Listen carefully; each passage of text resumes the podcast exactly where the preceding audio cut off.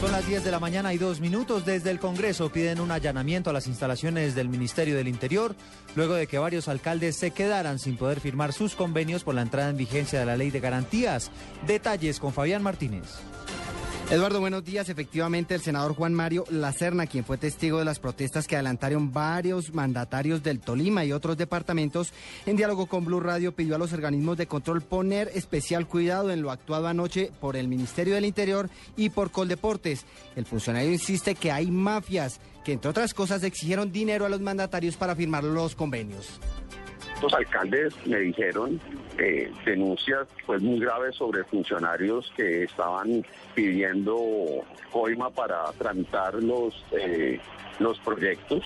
Eso obviamente es unas mafias internas que es muy difícil porque todos cuando me dicen, bueno, vamos a denunciar, eh, pero sí hay, yo pedí que la Procuraduría allanara al Ministerio del Interior y ojalá la Fiscalía, pero tiene que ser ya para que comparen cuáles son los eh, reales convenios que hicieron con requisitos, cuáles no, a quiénes sacaron y un poco cuál fue el tráfico de influencias que hubo ahí. Eduardo, el funcionario además reconoció la buena voluntad del ministro Iragorri, quien dice llegó a las 3 de la mañana y sobre las 5 se fue dándole tranquilidad a los mandatarios locales. Finalmente, el senador conservador insistió en que la ley de garantías debe ser respetada a, eh, pesar de lo que piensa el Ejecutivo. Fabián Martínez Pérez, Blue Radio.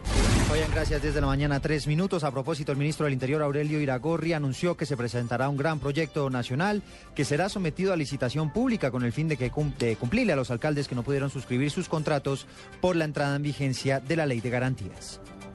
Vamos a llamar a cada uno de esos alcaldes que estaban ahí a las 12 de la noche para garantizarles que la obra en su municipio se hará cumpliendo la ley de garantías a través de un proceso de licitación pública que no se alcanza a, no se alcanzaría, digamos, a formalizar en este mes y medio que queda de, del año, pero sí a partir de enero para que, sin lugar a dudas, esos municipios resulten eh, con la priorización de esta obra, ya que ellos pues, la, presentaron la solicitud, finalmente acabaron cumpliendo con los requisitos técnicos y lo que no queremos es que esos municipios se queden sin la, sin la obra. Lo importante es que la obra llegue al municipio correspondiente y lo haremos mediante el mecanismo de licitación pública directa realizada a nivel nacional 10 de la mañana y 4 minutos, cambiamos de tema. Las autoridades en Cali estudian medidas de choque luego de la masacre que se registró en las últimas horas en un bar de esa ciudad.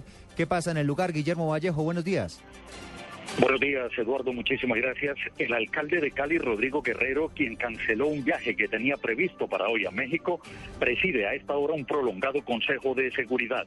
Aquí en el comando de la Policía Metropolitana con la Fiscalía General de la Nación estudian medidas para contrarrestar la racha criminal en la capital del Valle del Cauca. Se toman decisiones impartidas por el Ministerio de la Defensa Nacional y la Dirección Nacional de la Policía los operativos de seguridad continúan en toda la ciudad y se espera la audiencia para imputación de cargos de una persona capturada en el lugar de la masacre, donde murieron nueve personas. En diferentes hospitales de Cali continúa la atención de por lo menos ocho heridos durante el ataque sicarial, algunos con estado de salud reservado, según los partes facultativos de los centros asistenciales. En el comando de la Policía Metropolitana de Cali, Guillermo Vallejo, Blue Radio. Estaremos atentos a este Consejo de Seguridad. Guillermo, gracias. Les contamos que la policía en Pereira capturó a una banda dedicada a reclutar menores de edad para ejercer la prostitución a través de Facebook. Tres personas fueron detenidas. La historia, Freddy Gómez. La policía capturó en las últimas horas a estas tres personas después de realizar cerca de investigaciones durante un año. Los dos hombres y la mujer hacían los contactos con las mujeres que inducían a la prostitución desde los 14 años a través de la red social Facebook. Las mujeres trabajaban en un bar del occidente de Pereira, les tomaban fotos y muchas veces las chantajeaban de publicar estas fotos si no seguían trabajando. Algunas de las mujeres que fueron entrevistadas por las autoridades aseguraron que tenían que consumir drogas para poder recibir algunos de los clientes. Desde Pereira, Freddy Gómez, Blue Radio. Freddy, gracias. Seguimos en el eje cafetero porque los organismos de socorro continúan las labores de búsqueda del cuerpo de una persona que, según la comunidad, quedó atrapada bajo un derrumbe que se presentó en las últimas horas en un barrio popular de Manizales, como consecuencia, por supuesto, de las fuertes lluvias. José Fernando Berrío. Hace pocos minutos los bomberos, la defensa civil, la Cruz Roja y dos grupos de rescate de Manizales reiniciaron las labores de búsqueda de un hombre de aproximadamente 65 años, quien según una persona que compartía lugar de residencia con él, fue arrastrado por un derrumbe hace más de 48 horas. Gerardo Valencia aseguró que su compañero sí estaba dentro de la casa cuando la arrasó una luz de tierra y de escombros. Sí, yo lo sentí con ruido a las 11 de la noche, yo sentí ruido cuando llegó de, de él y que venía tarde, le daba a los perritos, tenía tres perritos y un gato. Para mí hay dos ahí enterrados y, y, el gatico sí lo vi por ahí, ahí como a las 3 de la mañana. A raíz del acumulado de lluvias que ya llegó a 208.1 milímetros, el Consejo Municipal para la Gestión del Riesgo declaró la alerta amarilla en Manizales. Desde Caldas, José Fernando Berrío Becerra, Blue Radio. Noticias contra reloj en Blue Radio. 10 de la mañana, 7 minutos, noticia en desarrollo. Un sismo de 4.8 grados en la escala de Richter sacudió el norte de Chile, en la región de Antofagasta. Por ahora no hay reporte de víctimas ni de daños materiales. Estamos atentos a la advertencia que lanzó el Papa Francisco, quien asegura que la Iglesia debe reformarse porque sus miembros son pecadores y necesitan convertirse. Así lo dijo durante una breve homilía pronunciada desde la residencia de Santa Marta en el Vaticano.